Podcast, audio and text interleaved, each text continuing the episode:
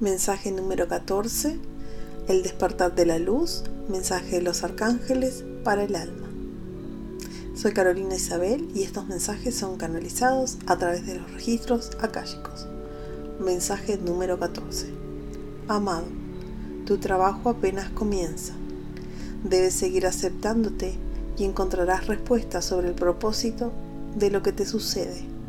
Mírate a ti mismo y verás que al aceptar los errores y defectos y al aceptar tu perfección, no será tan agobiante.